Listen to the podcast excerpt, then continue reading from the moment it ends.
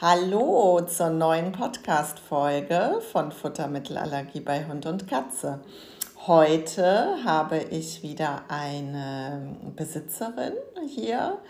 Der äh, Patient ist leider nicht mehr bei uns. Der, den habe ich dann im Hausbesuch äh, einschläfern müssen zum Schluss. Mm, die Besitzerin war dennoch ähm, bereit, oder wollte auch von sich aus unbedingt hier mit den Hörern nochmal teilen, wie der Leidensweg zum Schluss war, wie ihre Eindrücke waren, obwohl wir ihn spät zusammen kennengelernt hatten, als er auch schon stark abgemagert war, aber wir einfach nochmal schauen wollten, was wir mit der möglichen Verdachtsdiagnose Futtermittelallergie herausholen können. Und ja, er hatte insgesamt ein wahnsinniges Glück, zu seiner Besitzerin zu kommen für die letzten Jahre. Und einiges, was wir dann zusammen gemacht haben, ist Ihnen ja schon mit ihm selber vorher aufgefallen. Ne? Und ähm, ja, das ist ganz, ganz toll, dass Sie das mit den Hörern heute teilen wollen. Wie so dann, na, das ist ja nicht, man kommt in die Praxis und dann wird die Diagnose gestellt und äh, man ist fertig und kann losbehandeln, sondern Diagnose und Behandlung finden eigentlich nur zu Hause statt. Ne? Ja, ja. Ja, bei Rocky war es tatsächlich so, also es war ein reinrassiger Rottweiler. Äh, ich habe ihn kennengelernt, um auch mal einen Überblick zu haben, ähm, auch wie so die Leidensgeschichte in Kilogramm verlaufen ist. Er war immer ein eher sportliches Modell, habe ich gesagt. Nicht unbedingt sportlich, aber er war nie so dieser riesige, bullige, dicke Rottweiler. Das heißt, das Maximale, was er mal gewogen hat, war 42 Kilo. Ich habe ihn kennengelernt, da war er sieben Jahre alt und als er verstorben ist mit 12,5 Kilogramm, war er runter auf 28. Mhm, mit zwölfeinhalb Jahren, meinen Sie, ne? Ja. Nicht mit zwölfeinhalb, ja, ja, ja. ja, ja. ja. Also wirklich äh, massiv äh, abgenommen. Als ich ihn kennengelernt habe, habe ich mich ja zu Beginn lediglich um ihn gekümmert. Das war also nicht mein Hund, sondern ich habe quasi eingegriffen und unterstützt. Und da war er soweit ganz gut in Schuss, aber ich glaube, er hat auch da schon eine ganze Menge an Problemen mitbekommen. Also er hat sehr minderwertiges Futter bekommen, mitunter auch unregelmäßig Futter bekommen und mitunter auch wirklich Futter katastrophal. Leute, die es gut meinten, aber nicht wussten, Kuchen, Essensreste, mitunter Döner, auch gerne mit Zwiebeln.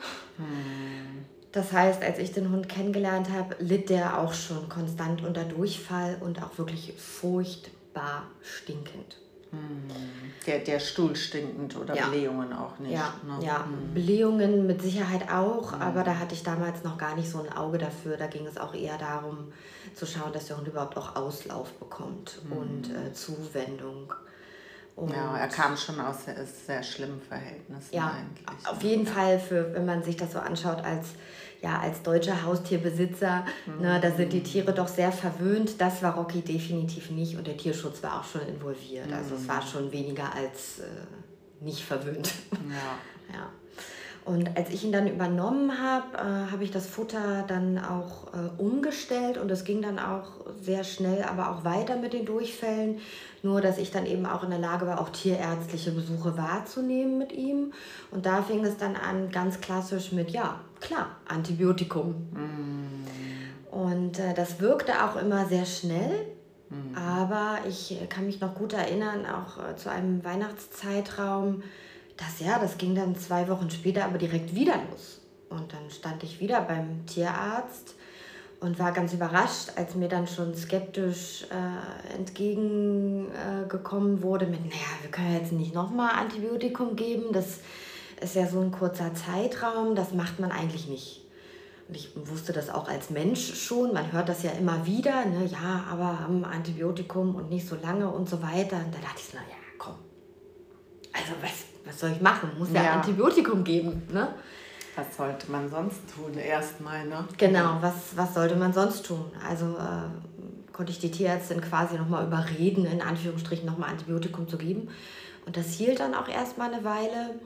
Ähm, aber es ging einfach wirklich nicht weg.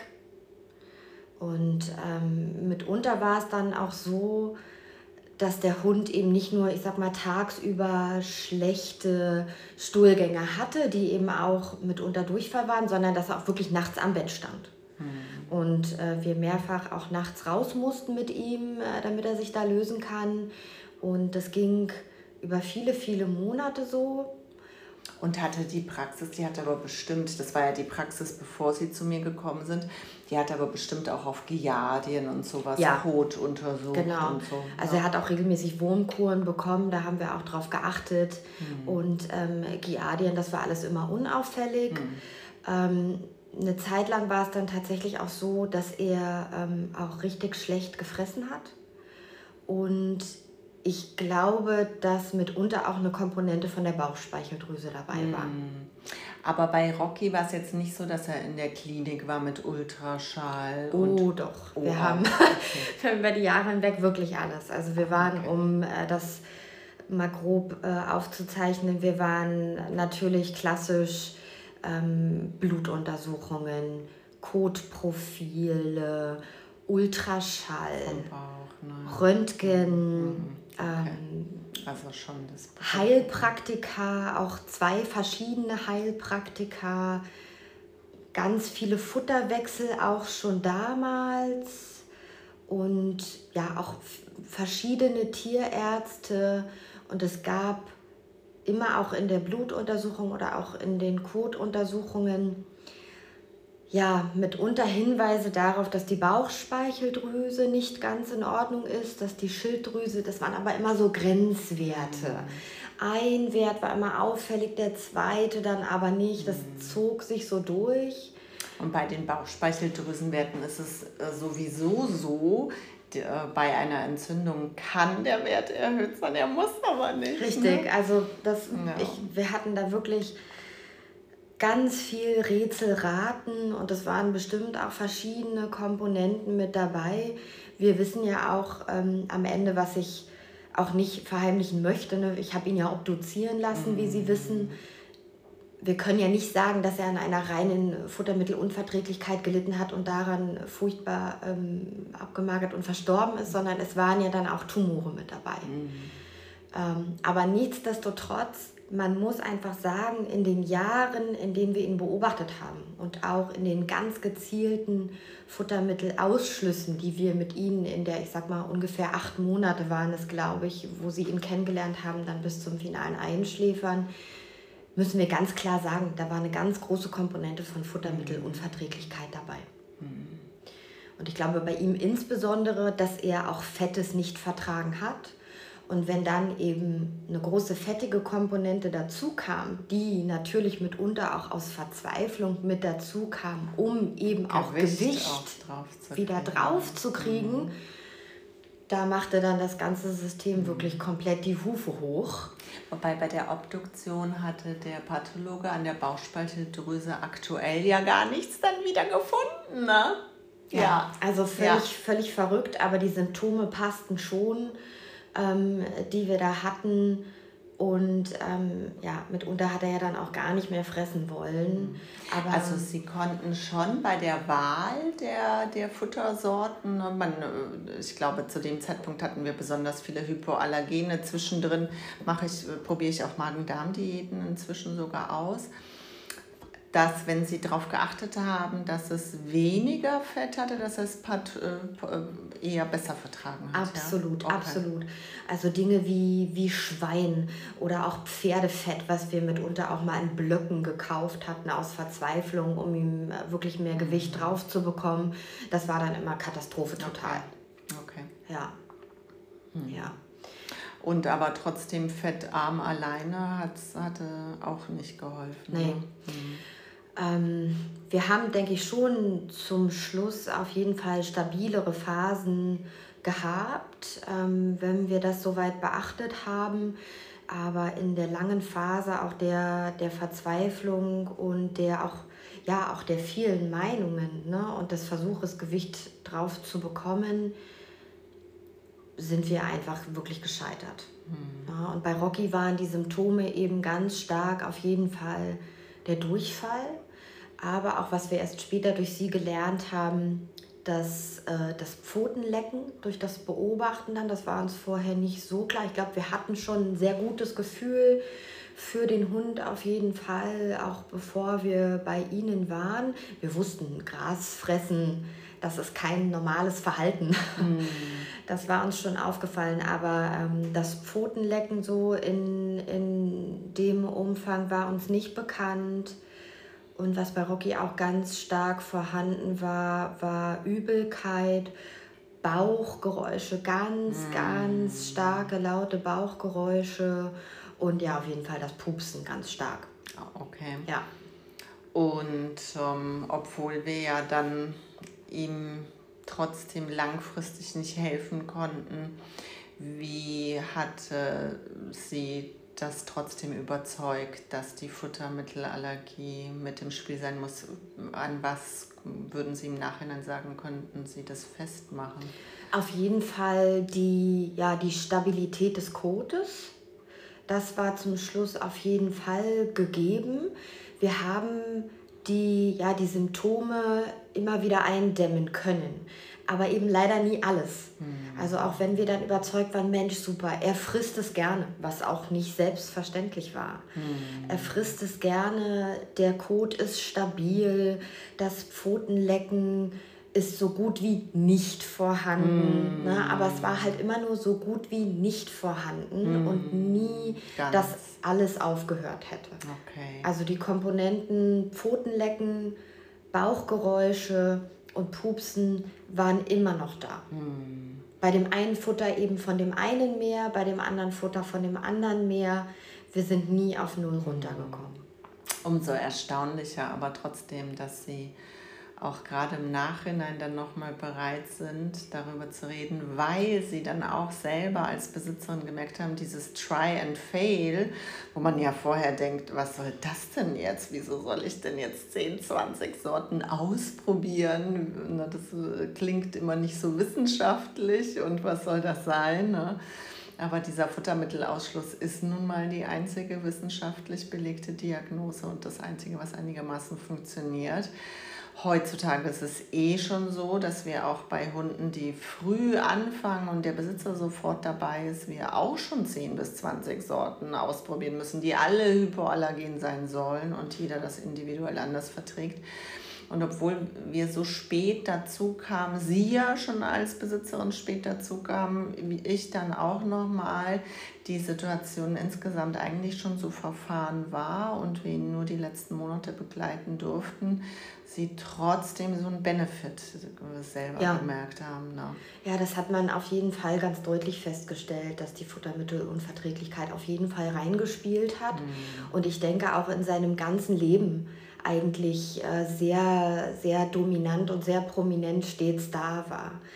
Ähm, es ist ja so, dass wir mit Ihnen, ich habe mal nachgezählt, Sie wissen, ich habe rigoros Tabelle geführt. Das kann ich auch wirklich jedem Besitzer nur raten. Ähm, habe ich gestern nochmal nachgeschaut. Also alleine in der Behandlungszeit mit Ihnen, wo ich das dokumentiert habe, waren es mindestens 20 Futtermittel. Mhm. Davor führte ich die Tabelle ja aber auch schon drei Jahre lang. Wahnsinn.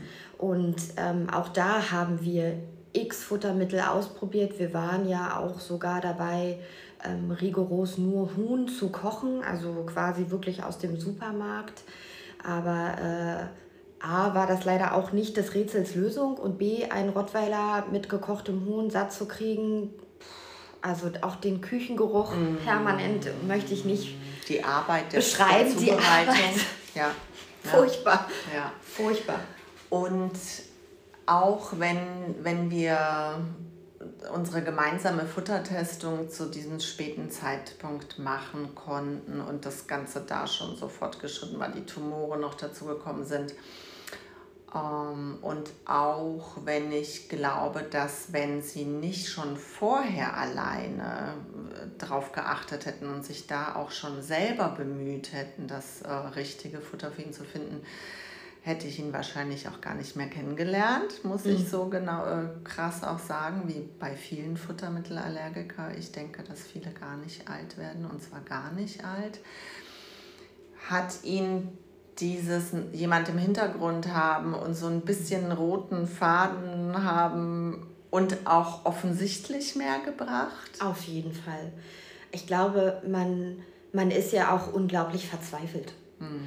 Und das hat so viel geholfen, auch der Austausch mit ihnen, die Sprachnachrichten schicken, immer mhm. wieder auch, selbst wenn es ja sehr repetitiv ist, ne, was, was sie ja auch absolut wissen. Sie, ich weiß nicht, wie oft sie am Tag ihren Kunden dasselbe erzählen und per Sprachnachricht schicken. Nervt Aber es, dann ist, auch manchmal, es ist so ne? wichtig, es ist so mhm. wichtig und es ist so, ähm, so ermutigend, denn ich glaube, was uns Menschen unheimlich schwer fällt, ist einfach der Ausschluss. Und man muss es immer und immer wieder predigen. Ich glaube, also für mich persönlich ist Essen unheimlich wichtig und ich kann mir vorstellen, dass es ganz, ganz vielen Hundebesitzern genauso geht. Hm, dass man nichts nebenher geben darf. Dass man nichts ja. nebenher geben darf, man wirklich rigoros sein muss. Und ich hatte nicht mal einen Bettelhund. Mm. Ja. Wenn man dann noch einen Bettelhund dazu hat und der einen anschaut und wie schwierig das ist, da wirklich standhaft zu bleiben und zu sagen, auch dieses kleine Stück Salami, auch der Hundeknochen oder auch noch viel schlimmer und schwieriger, auch die Tabletten, die man gibt, das Gelenkpulver, die Darmkur, die Wurmkur, die Schilddrüsentabletten, die ja auch häufig mit einem, ja, die flavorisiert sind. Man denkt ja oft gar nicht so, gar nicht so weit, was das alles für einen Einfluss hat. Und es hat leider einen Einfluss.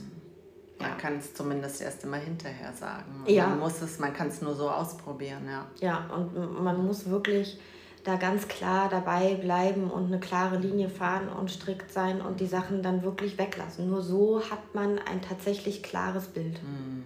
Alles andere ist verfälscht. Und sie hatten zwar keinen Bettelhund, aber sie hatten dann leider einen sehr stark abgemagerten Hund, was wir ja auch ganz ja. häufig schon bei wenige Monate alten Hunden, Hunden haben, die dann wirklich bis auf die Knochen, die in der Klinik auch rauf und runter und runter und drauf wo dann da zwar rauskommt Immunbowl Disease, ich weiß nicht, ob mm, das ja, bei ihm natürlich. auch schon vermutet wurde, ne? das ist das Wort für Futtermittelallergien ja. internistisch. Ja. Und ähm, mit bei so, so niedrigem Gewicht das auch durchzuhalten, ist auch nochmal schwer. Ne? Ja, ja, ja. Und trotzdem haben sie aber gesehen, allein am Stuhl, ne, dass man dann Absolut. mit diesem Suchen hatten Sie zu dem Zeitpunkt, als wir uns kennengelernt haben, auch diese Sorge, so schnell hintereinander Futter zu wechseln? Oder hatten Sie vorher schon gesehen, dass das sein musste? Mm, ja, bei Rocky war es ja so, dass man das ja einerseits ganz behutsam machen musste. falls die nächste Sorte gar nicht passt. Ja. Genau. Aber eben auch, ja, uns lief ja auch die Zeit davon. Mhm. Ne? Also es war wirklich, äh, man musste einen Mittelweg finden zwischen minimal anfüttern, wirklich mit einem Teelöffel und beobachten und dann aber auch ganz schnell wieder weitergehen, wenn es eben Anzeichen gab, dass es nicht vertragen mhm. wurde.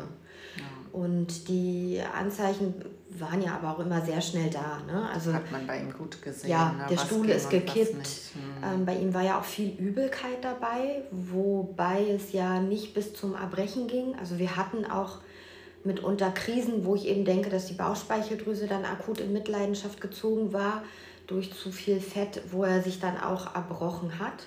Aber das war nicht so massiv vorhanden. Die Übelkeit haben wir, man muss ja raten im Endeffekt, ne? aber daran erkannt, dass er dieses, massiv dieses Backenpusten hatte. Mm, stimmt, das Backenpusten kenne ich nur von Ihnen. Das habe ich jetzt bei anderen Hunden noch nicht so in die Beobachtung mit reingenommen. Ich weiß nicht, ob das bei ihm dem zu Schulden äh, kam, dass, dass er so weit fortgeschritten war? Oder wie lange hatte er dieses? Lange, lange. sehr, sehr okay. lange sehr, sehr lange das Backen posten. Das war mir auch ähm, erst, also ich bin davon aufmerksam gemacht worden durch eine andere Tierärztin, bei der wir normalerweise immer internistisch waren, ähm, die uns ansprach und meinte, macht er das öfter? Und dann fiel mir das erst auf und okay. sie meinte, das ist ein ganz klares Übelkeitsanzeichen. Bei ihm, äh, sehr, sehr guter Hinweis, dass ich das bei den anderen nochmal mehr auch abfrage bei ihm hatten wir da auch überlegt, ob dieses Pfotenlecken eher durch Übelkeit kam, als jetzt durch wirklich Juckreiz an den Pfoten. Als Übersprungshandlung? Ja, und das, wenn er speichelt, so mm. in der, oder würden Sie sagen, er hatte, wenn dann eher auch wirklich Juckreiz wie die anderen an den Pfoten? Also es war kein Knabbern vorhanden, was man ja auch häufiger so als Juckreiz interpretieren würde. Vielleicht. Hm, das kann man nicht sagen. Vielleicht, aber es war schon so, vielleicht auch an die anderen Besitzer das nochmal anzuschauen, dass er wirklich ähm, auch ein ganz feuchtes Maul hatte. Durch das übermäßige Speicheln ja. oder durchs Lecken? Vielleicht auch durch das Lecken, aber durch dieses oder gemeinsam mit dem Backenpusten mhm. kam auch das Speicheln. Also er hatte wirklich ein ganz, ganz nasses Maul. Mhm. Und diese Übelkeit halt ja. auch. Ja. ja. Gut, bei ihm, wir wissen natürlich immer nicht, was kam am, zum Schluss durch die Tumoren, aber wie Sie sagen, das aber das war ganz früh schon. auch schon ja. sehr lange. Ganz ja. früh. Was auch ähm, bei Rocky von Anfang an ganz massiv vorhanden war. Ich weiß nicht, ob das bei anderen auch der Fall ist. Vielleicht auch einfach durch den Durchfall und das Austrocknen. Natürlich trockene Nase, das kann man sich, glaube ich, noch ganz gut erklären. Aber auch massives Trinken. Mm.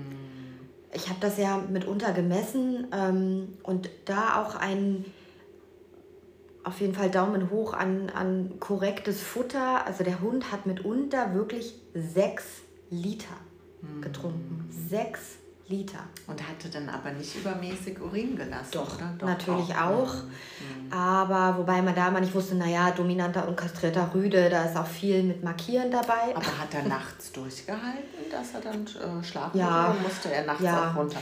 Und das, weil sonst, hatten wir bestimmt damals auch drüber gesprochen, wenn natürlich ein Hund so viel trinkt und dann gleichzeitig so viel Puller, dass er nachts nicht durchhält, sucht man natürlich nach Zucker und Auch, natürlich. So, ne? Das ich war, weiß gar nicht, ja. ob wir dann zu der Zeit noch ein Blutbild gemacht haben oder, oder die Blutbilder noch so aktuell waren von vorher. Na, das wird da ja. jetzt nicht. Diabetes war es nie, nein. Man muss auch für die Besitzer dazu sagen, für die anderen, dass als ich ihn da kennengelernt hatte, die letzten acht Monate, war wirklich so stark schon abgemagert, die, die Haut so schuppig, wie, was sie veranlasst hat, nochmal zum Dermatologen ja. zu gehen, wo ich gleich gesagt hatte, eigentlich war er körperlich schon so, dass man hätte gleich ihn auch einschläfern können. Ja. Und wir hatten aber gesagt, wir geben ihm jetzt die Chance, weil von der Vorgeschichte kann das auf jeden Fall eine Futtermittelallergie so, äh, sein, so wie Sie auch selber schon immer da versucht hatten und da Erfolge hatten dass wir diese acht Monate noch nutzen wollten. Ja. Können wir ihn da rausholen ja. oder nicht? Ne? Und wir konnten es zwar, wenn dann nur die acht Monate, ne? und trotzdem haben sie den Benefit gesehen. Ne? Auf jeden Fall, also gerade auch in, in Bezug auf das massive Trinken, ähm, je besser ein Futtermittel vertragen wurde von ihm, desto weniger hat er auch getrunken. Mhm. Also wir waren zum Schluss runter auf anderthalb Liter.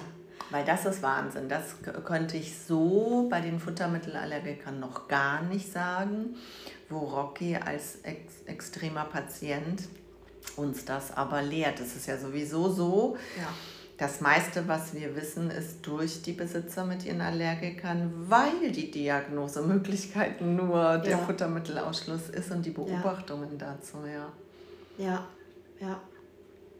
Also Backen, Pusten und viel trinken wäre jetzt etwas, was wir wirklich als äh, jahrelang allergischer Fall mit eben körperlich wirklich auch schon sehr, sehr starkem Verfall. Ja, da noch mitnehmen können. Und das ist, glaube ich, auch das, warum sie, weil es ist ähm, eine Ausnahme, dass ein Besitzer nach so einem Verlust, gerade wenn man so lange gelitten hat mit dem Patienten zusammen, überhaupt bereit ist, da sich mit dem Thema noch zu befassen und dann noch mit den anderen das zu teilen. Also ganz, ganz lieben Dank nochmal an der Stelle.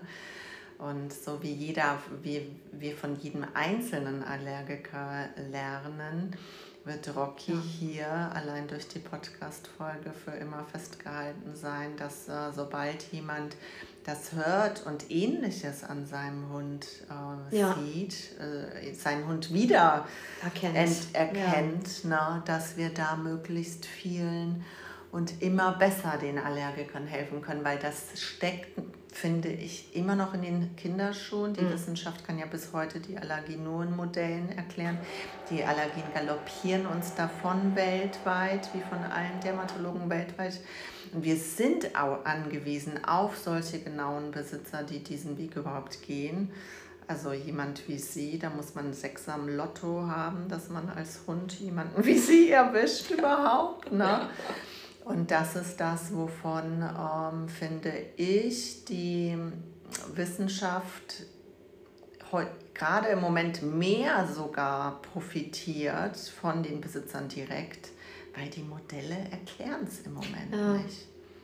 Ja, es ist ja auch, wie Sie ja auch stets predigen, ne? dieses Pferd mit Kartoffel kann von der einen Marke nicht vertragen werden. Dennoch ist es aber absolut sinnvoll, das weiter zu probieren von einer anderen Marke. Ja. ja. Ja, weil man einfach nicht weiß, was man bekommt und auch über all die Jahre hinweg, wo wir ja auch in der kurzen Zeit von acht Monaten mit mindestens 20 Futtermitteln äh, probiert haben und davor ja noch mehr. Es gibt ja zum Glück so viel, ja, und man muss ja, mhm. man muss ja nicht, nicht immer nur bei Fressnapf äh, kaufen, sondern es gibt im Internet auch so viel, was man ausprobieren kann und kann man einfach nur predigen, immer weiter probieren, weiter probieren, weiter probieren. Da gibt es kein Ende, ne? Ja. Gibt es kein ja. Ende, ja. ja. Und die, die Symptome können eben wahrscheinlich mitunter wirklich unterschiedlich sein. Wir hatten ja zum Beispiel nie Probleme mit den Ohren. Das, das höre ich ganz häufig von anderen äh, Tierbesitzern.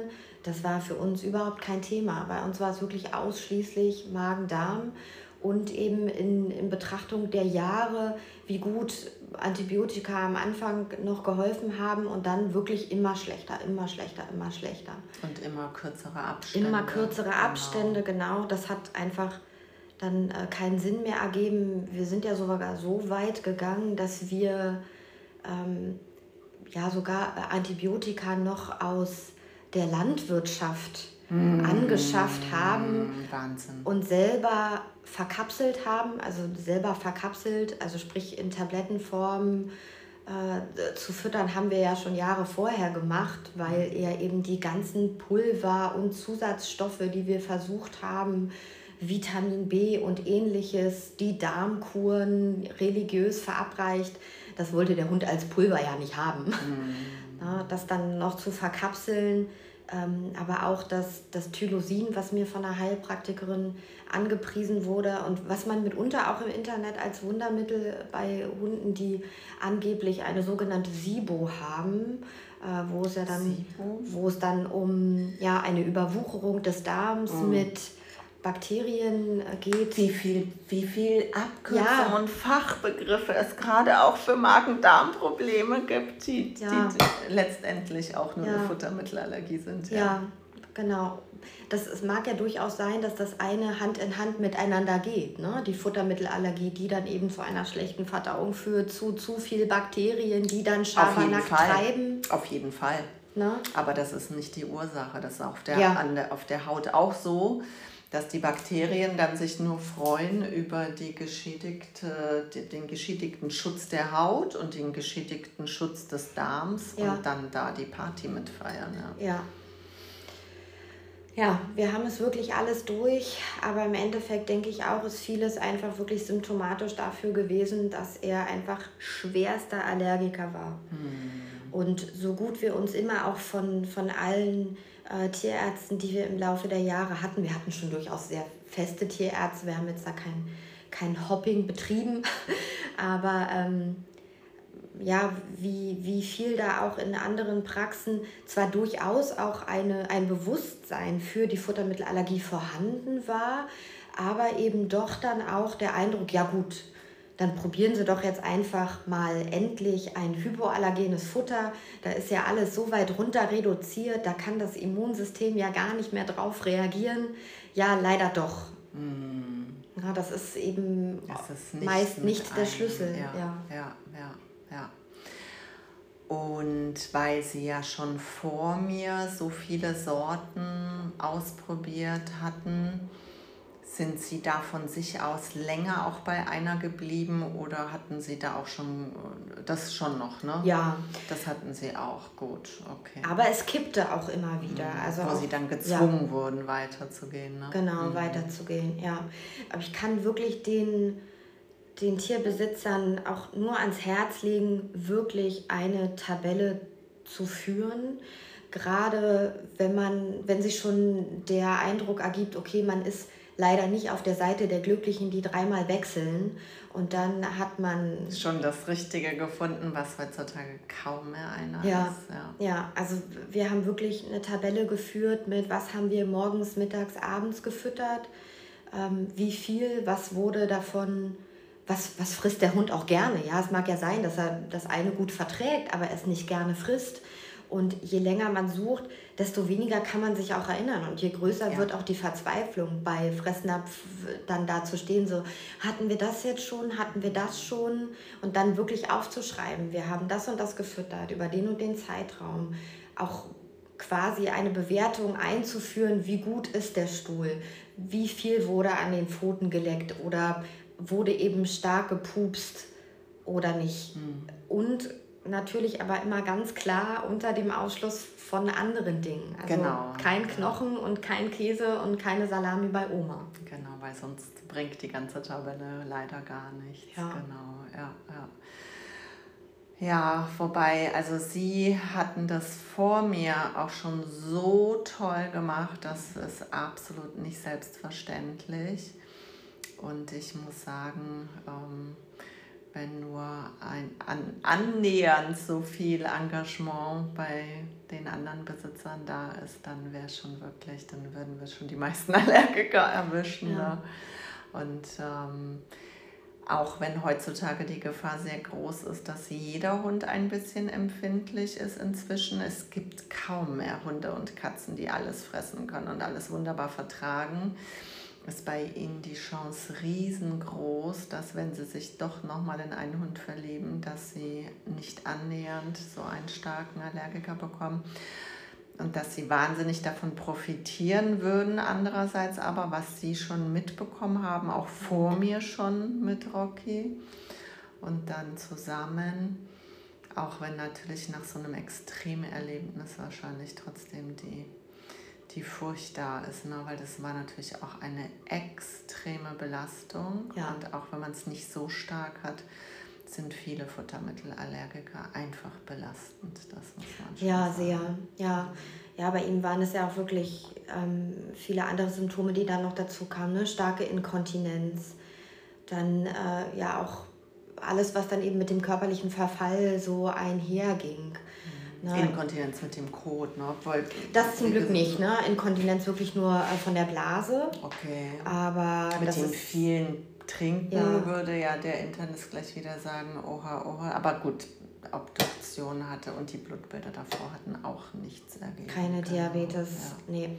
Und wie Sie sagen, selbst nur durch Futterwechsel hatten Sie einen Riesenunterschied in der ja. Wassermenge. Das haben wir auf jeden Fall gemerkt, ja. Ja. ja. Aber war es schon, also dass Rocky überhaupt so alt wurde, ich hat meine, ja nur ihn zu verdanken. Überhaupt reinrassiger Rottweiler Lebenserwartung 8 bis 10. Hm. Na, wir haben ihn auf 12,5 bekommen, hm. aber das war schon äh, ein Hängen und Würgen. Aber wir hätten es auch nicht, wir hätten das natürlich nicht weiter zugemutet, wenn wir nicht auch den Eindruck gehabt hätten, dass er ja auch immer noch ähm, gerne lebt. Ne? Also es war mhm. schon so, auch wenn der körperliche Verfall extrem war, er war immer noch gerne spazieren und hat eben auch immer noch äh, gefressen und den Macker markiert, sofern er denn konnte bei anderen Hunden. Mhm. Ähm, sonst hätten wir ihn dann nicht weiter durchgeschleppt. Mhm. Also als ich ihn kennenlernte, hat man das auch gemerkt, dass sich das ja bei so chronischen Fällen ist es eh immer schwer, Tag X zu benennen. Und so wie Sie sagen, ja. er war mobil und alles, er war halt nur wirklich wahnsinnig abgemagert und die Haut hat dann schon auch gelitten gehabt ja. durch die Abmagerung. Kaum Fell noch. Hm, das, weil es einfach insgesamt so lange ging. Ja. Und ja, die acht Monate sind wirklich nur entstanden, dass wir es wirklich nochmal wissen wollten, dass ja. wir das nicht versäumen, weil einfach da schon so klar war von der Vorgeschichte. Mm, ja, man kann nach einer Einschläferung immer nochmal sagen, hätte, hätte Fahrradkette, hätten wir ein bisschen früher. Später denke ich nicht unbedingt das nicht. Ne? Vielleicht ein Tick früher. Aber man kann eben nicht mit irgendeinem Test und nicht mit dem ja. erstbesten Futtermittel das ausschließen. Und mh, mm, ich denke auch, ähm, wenn, wenn die acht Monate er sehr stark abgemagert war, war er davor ja auch schon betroffen auf jeden Fall. Ne? Und auch da haben wir ja schon ständig Futtermittel gewechselt mm, und geschaut, da. was er denn besser verträgt. Ja, ja. Und trotzdem waren die acht Monate wichtig, wo es ihm jetzt nicht unbedingt in den acht Monaten schlechter ging, nur dass das dann insgesamt uns einfach die Zeit, ja. dann die Zeit einfach vorbei war. Ja. ja. ja. Ja. ja, vielleicht an dieser Stelle aber auch nochmal zu sagen, die Tumore, die er hatte, waren keine Magen-Darm-Tumore. Ne? Das also stimmt, das ne, stimmt. hatte. Ich hatte den Obduktionsbericht mir jetzt gar nicht nochmal, wo, wo Er hatte, ähm, also von den von unserer anderen Tierärztin, die uns ja auch lange begleitet hat, hieß es immer, was sollen wir noch machen? Ich kann ihn aufschneiden. Ich kann ihn aufschneiden und dann finden ja. wir wahrscheinlich was und dann machen wir ihn direkt wieder zu und lassen ihn gar nicht aufwachen, ne? weil wir einfach das Latein der, war am Ende. Der Pathologe, der hatte wo die Tumore dann nochmal? Es waren Tumore im Endeffekt ähm, Nebennieren mm. und ähm, Schilddrüse. Mm. Ich denke, die Schilddrüse kann man aber ganz klar abgrenzen. Das war sicherlich auch beim Hautbild äh, und beim Fell äh, hatte die Schilddrüse mit Sicherheit ihre Rolle gespielt. Ich denke aber, dass er das noch nicht allzu lange hatte. Und auch mhm. die, die Nebennierentumore, auch die wird er keine fünf Jahre lang mit sich geschleppt haben. Mhm. Das waren. Erscheinungen, ähm, die dann sicherlich auch mit reingespielt haben, gerade auch äh, wenn sie hormonell aktiv waren. Genau, da, da bin ich auch drüber gestolpert am Ende im Obduktionsbericht, dass in den Nebennierenrinden die Tumore natürlich ja. mit dem Edison zusammenhängen können, ja. ne? wo wir dann aber auch ihm gerade am Anfang Cortison auch gegeben hatten, ne? weil er ja so schlecht äh, daherkam. Und Cortison bei Allergie, wissen Sie noch, dass wir zusammen. Das war aber sehr kurz. Genau. Trotzdem, äh, bei einem Edison würde man mit Cortison eine deutliche Besserung haben, ne? weil Edison ja ein Cortisonmangel bedeutet und keine Cortisonüberproduktion wie sonst beim Cushing. Und äh, da hatten wir die mitnichten. Nein. Genau. Na, so dass wir auch im Nachhinein mit dem Obduktionsbericht sagen können, nee, also mit, wenn Edison sein primäres Problem gewesen wäre, hätten wir eine ganz andere Reaktion auf Cortison gehabt. Ja. Und Schilddrüse war in den Blutbildern vor den acht Monaten, die waren ja noch nicht so lange her, war da auch nicht erhöht. Durch einen Tumor könnte es ja vielleicht auch mal zu einer Überfunktion kommen mit Durchfall und so war es aber auch nicht. Ne?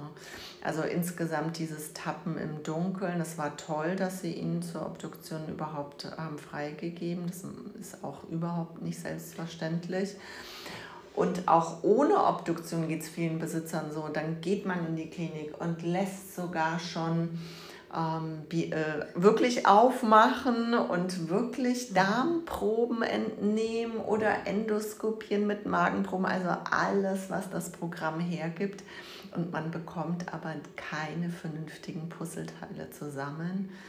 Na, und so blieb es hier auch bis zum Schluss. Ja. Man, und Futtermittelallergie ist immer auch, wo man denkt, vielleicht aber doch noch was anderes, ne? Und dann macht man den hundertsten Giardien-Test oder lässt noch zum hundertsten Mal schallen und nochmal Blutbild und na, ja. das ist halt auch das typische, typische Leidensweg. Ja, ja ich denke, der insbesondere Leidensdruck der Besitzer ist aber auch, also das hat uns unglaublich belastet oder gerade mich, dieses es muss doch nur das richtige Futter geben. Hm. Und dann hat man die Lösung. Mhm. Es ist natürlich einerseits sicherlich auch motivierend zu denken, uh, das nächste könnte es sein. Aber es ist natürlich auch genauso stark belastend.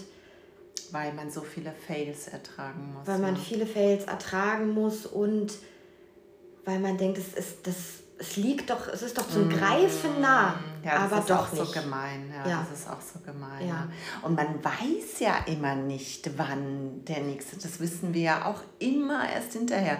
Es kommt jemand zur Tür rein und man denkt so, ach na ja, lass wir mal die Leckerchen weg, vielleicht reicht das schon. Ja. Und bei dem brauche ich dann aber 30 hypoallergene Sorten, jetzt nicht so weit fort, überhaupt nicht so weit fortgeschritten wie Rocky, sondern ne, hat vielleicht öfter Ohrentzündungen, so wie sie das sonst hören ne, und jetzt nicht so stark abgemagert. Ich denke, sein ganzer Magen-Darm-Trakt war einfach eine einzige Entzündung schon. Ne. Also die Entzündung ist ja auch mitunter auch im Ultraschall, ich hoffe, Sie stimmen dazu, dass das nachweisbar ist. Ja, ja ich erinnere mich an Fälle, ähm, ich denke, er hatte auch häufiger Magenschleimhautentzündungen eine mhm. Zeit lang. Wobei der Pathologe ja auch das nicht bestätigt hat dann am Ende, oder? Ja, wobei er aber auch gleichzeitig sagte, äh, es kann aber auch nicht ausgeschlossen mhm, werden. Ja, das stimmt. Das stimmt. Ja. Auch wieder und, dieses Schwammige. Ne? Und man muss ja auch dazu sagen, dass er ja zum Schluss war natürlich die Tumore mitunter tödlich, die quasi, ich sag mal, mitgegessen haben, ja. Aber äh, vom Futtermittel her waren wir sicherlich so stabil wie lange zuvor nicht. Das mhm. heißt, wir gehen ganz klar davon aus, dass er auch über viele Monate hinweg keine akute Entzündung gehabt hat. Mhm. Ja, es war dann eben einfach schon und zu weit fortgeschritten alles, um es zu stoppen. Und die Tumore waren dann auch. Und die Tumore da. waren natürlich vordringlich dann das, das Problem. Aber die Darmentzündungen hatte er auf jeden Fall, ganz klar. Mhm. Die sind auch im Ultraschall mitunter festgestellt mhm. worden. Ähm, Können Sie dann nochmal sagen, was dann letztendlich, hatte er dann trotzdem zu, zu viel abgenommen oder was Sie und uns zusammen dann letztendlich dazu bewogen hat, ihn doch einschläfern zu lassen? Ja, es war einfach, also ja. Man kann es, man wusste, es wusste, man wusste oder ich war mir einfach nicht mehr sicher, ist das noch Jetzt. lebenswert? Mhm. Ist das noch lebenswert? Und er hatte natürlich ja auch massiv an Muskelmasse abgebaut und ich war ja auch hochschwanger mhm. und es war einfach, es war ja nur noch Hospiz im Endeffekt, was wir für ihn betrieben haben. Und die Zeit war dann einfach. Die so. Zeit war reif und wir hatten einfach immer mehr den Eindruck, dass wir die Schmerzen auch nicht mehr in den Griff bekommen. Hm. Und da musste da man wir, dann ja, die Reißleine ziehen. Kann man schlecht sagen, was da mehr reingespielt hat. Ne? Ja, ich finde es trotzdem umso erstaunlicher, dass sie, dass gerade sie, ne, wo man jetzt vielleicht als Zuhörer sagt, naja, was sollen das jetzt gebracht haben, die letzten acht Monate, ne? Und dass sie trotz, dass gerade, ne, einerseits vielleicht gerade deswegen diesen Effekt aber trotzdem gesehen haben. Ja, ne? ja. ja den haben wir gesehen. Ja. Ja, ich danke Ihnen sehr, dass Sie, das ist absolut nicht selbstverständlich, gerade mit so einer Leidensgeschichte, die zu teilen. Ich finde es unglaublich wichtig, warum ich diesen Podcast auch so liebe und auch äh, wir schon von anderen Patienten äh, lernen konnten, wie zum Beispiel, dass man öfter entwurmen muss, um sich ganz sicher zu sein. Hatten wir auch schon einen Kater dabei, der uns das gelehrt hat und äh, die Besitzer da auch bereit waren, das nochmal, nur wenn ich das immer erzähle, ist das immer eins, aber wenn die Besitzer, die mhm. das wirklich auch, ähm, auch mitgelitten haben, ist das nochmal was ganz, ganz anderes. Und ich habe ganz viele äh, Gänseschauer schon mehrfach hier in unserem Gespräch, weil, ähm, weil ich äh, ganz äh, stark davon überzeugt bin, dass äh, das auch unglaublich den vielen Fällen leider hilft, vor denen wir nicht gefeit sind, weil es einfach weltweit so überhand nimmt und keiner genau sagen kann, warum, wieso, weshalb. Ja. Ja, vielen lieben Dank. Ja, gerne und danke Ihnen auf jeden Fall auch für die grandiose Betreuung, die uns wirklich durch die schwere Zeit auch sehr getragen hat und dann natürlich auch ähm, das Einschläfern zu Hause. Wir hätten es uns wirklich einfach auch nicht, nicht friedlicher vorstellen können. Mhm. Vielen Dank. Danke Ihnen. Dankeschön.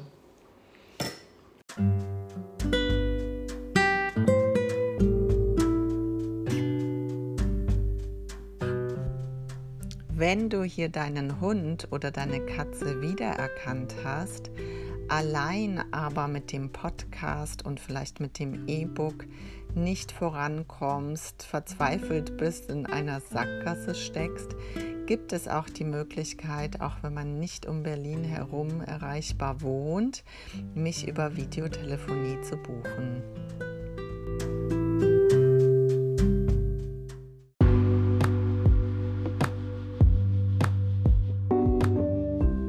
Und für alle, die lieber lesen als hören, empfehle ich mein E-Book bei Amazon unter Futtermittelallergie bei Hund und Katze von Margarete Anna Hager.